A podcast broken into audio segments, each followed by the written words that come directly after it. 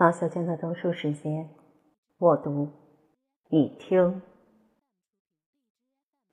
我与儿子，我曾以为自己是缺少父爱情感的男人。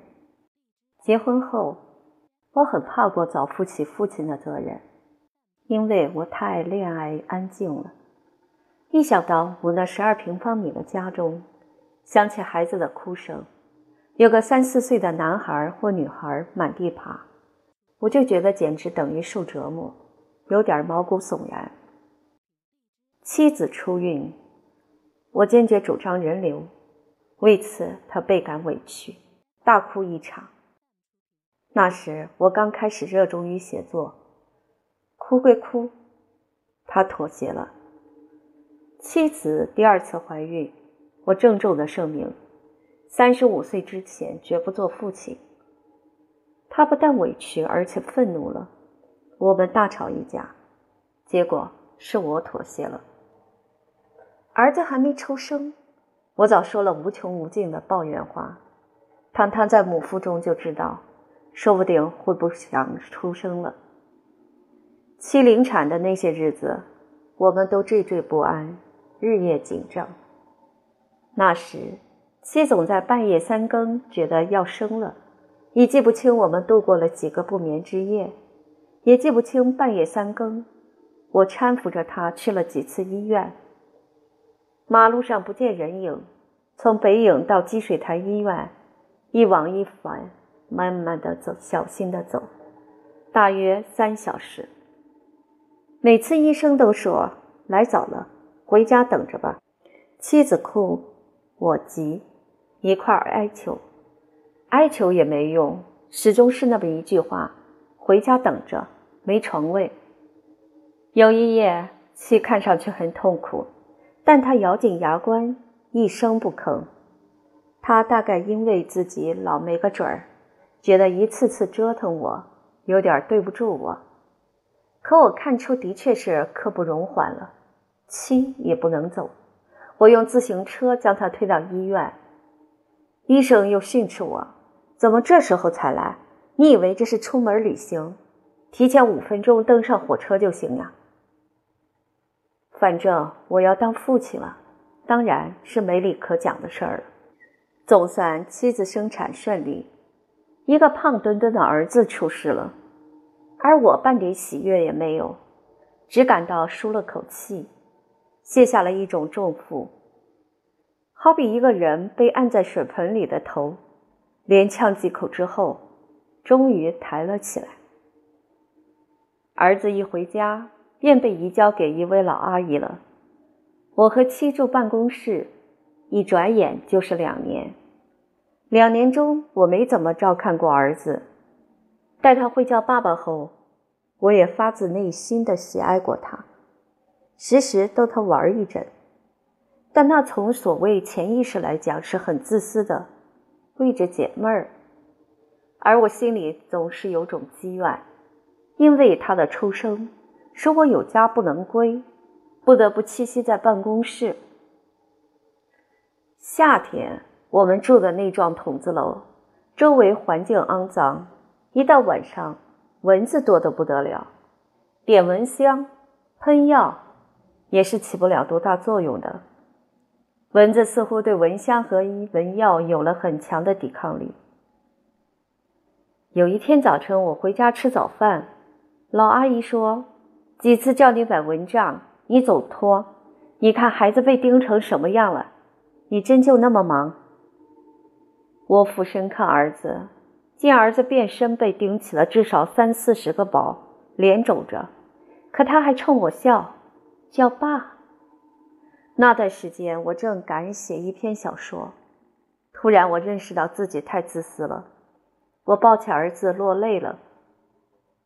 当天我去买了一顶五十多元的尼龙蚊帐。上海文艺出版社的编辑修小玲初次到我家，没找到我，又到了办公室才见着我。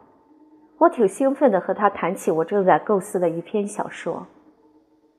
他打断我说。你放下笔，先回家看看你儿子吧，他发高烧呢。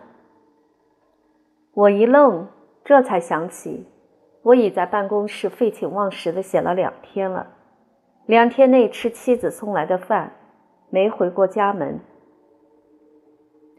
从这些方面讲，我真不是一位好父亲。人们都说儿子是个好儿子，许多人非常喜欢他。我的生活中也不能没有他了。我欠儿子的责任和义务太多，至今我觉得对儿子很内疚，觉得自己太自私。但正是在那一二年内，我艰难的一步步的向文坛迈进，对儿子的责任和自己的责任，与我。当年却是难以两全之事。儿子爱画画，我从未指导过他，尽管我也曾爱画画，指导一个十几岁的孩子，那点基础还是够用的。儿子爱下象棋，我给他买了一副象棋，却难得认真陪他杀一盘。他常常哀求：“爸爸，和我杀一盘行不行啊？”结果，他养成了自己和自己下象棋的习惯。记得有一次到幼儿园去接儿子，阿姨对我说：“你还是作家呢，你儿子连一都写不直，回家好好下功夫辅导他吧。”从那以后，我总算对儿子的作业较为关心，但要辅导他每天写完幼儿园的两页作业。差不多也得占去晚上的两个小时，而我又视晚上的时间为宝贵，白天难得安静，读书写作全指望晚上的时间。儿子曾有段时间不愿去幼儿园，每天早晨撒娇耍赖，哭哭啼啼，想留在家里。我终于弄明白，原来他不敢在幼儿园做早操。他太自卑，太难为情，以为他的动作定是极古怪的，定会引起哄笑。我便答应他，做早操时到幼儿园去看他。我说话算话，他在院内做操，我在院外做操。有了我的奉陪，他的胆量壮了。事后我问他。如果你连当众伸伸胳膊、踢踢腿都不敢，将来你还敢干什么？比如看见一个小偷在公共汽车上扒人家腰包，你敢抓住他的手腕吗？他沉吟许久，很严肃地回答：“要是小偷没带刀，我就敢。”我笑了，先有这点胆量也行。我对他说：“只要你认为你是对的。”谁也别怕，什么也别怕。我希望我的儿子在这一点上将来像我一样。谁知道呢？总而言之，我不是位尽职的父亲。儿子天天在长大，我深知我对他的责任将更大了。我要学会做一位好父亲，去掉些自私，少写几篇作品，多在他身上花些精力。归根到底，我的作品也许都微不足道，但我教育出怎样一个人交给社会，那不仅是我对儿子的责任，也是我对社会的责任。我不希望他多么有出息，这超出我的努力及我的愿望。我开始告诉儿子：“儿子九岁，明年上四年级。”我想。我有责任告诉他一些事情。其实我早已这样做了。儿子爱画画，于是有朋友送来各种纸。儿子若自认为画的不好，哪怕仅仅画一笔、一张纸，便作废了。这使我想起童年时的许多往事。有一天，我命他坐在对面，郑重的、严肃的告诉他。爸爸读小学三年级的时候，从来没见过一张这么好的纸。爸爸小时候也爱画画，但所用的纸是到商店去捡回来的，包装过东西的皱巴巴的纸，裁了自己订了，便是那样的纸也舍不得画一笔就作废的，因为并不容易捡到，那一种纸是很黑很粗糙的，铅笔到画上看不清，因为那叫马粪纸。怎么叫马粪纸呢？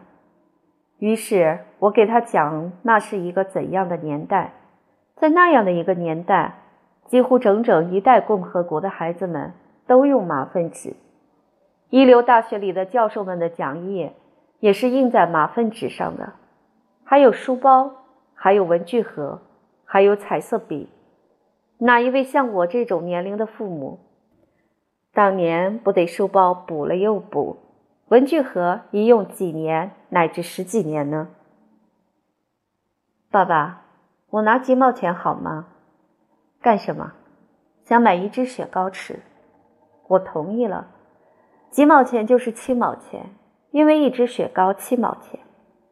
于是，儿子接连每天吃一只雪糕。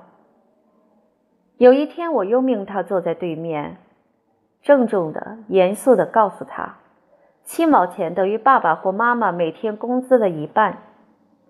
爸爸从小学一年级到六年级，总共吃了还不到三四十只，当然并非雪糕，而是冰棍儿，且是三分钱一只的。”舍不得吃五分一支的，更不敢奢望一毛一支的，只能在春游或开运动会时，才认为自己有理由向妈妈要三分钱或六分钱。我对儿子进行类似的教育，被友人们碰到过几次，当着我儿子的面，友人们自然是不好说什么的，但背过儿子，皆对我大不以为然。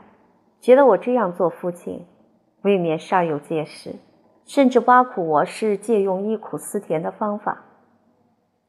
友人们的批判，我是极认真的想过的。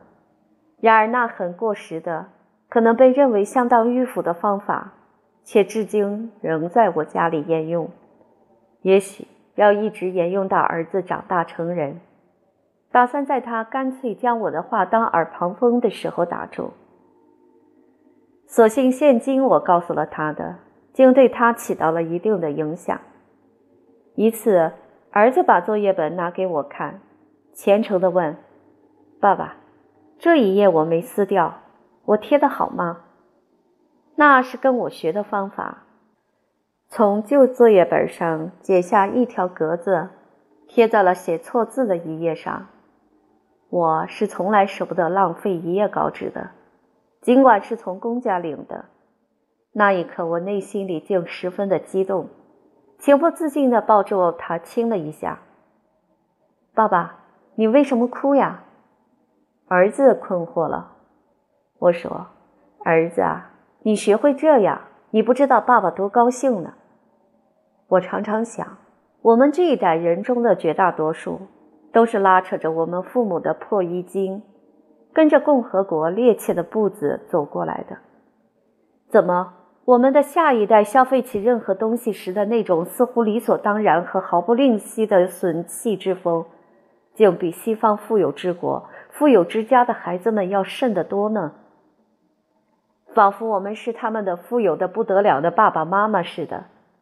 难道我们自己也荒诞到这么认为了吗？如果不，我们为什么不告诉他们一些他们应该知道的事儿呢？我的儿子当然可以用上等的复印纸习画，可以有许多彩色笔，可以不必背补过的书包，可以想吃紫雪糕时就吃一只。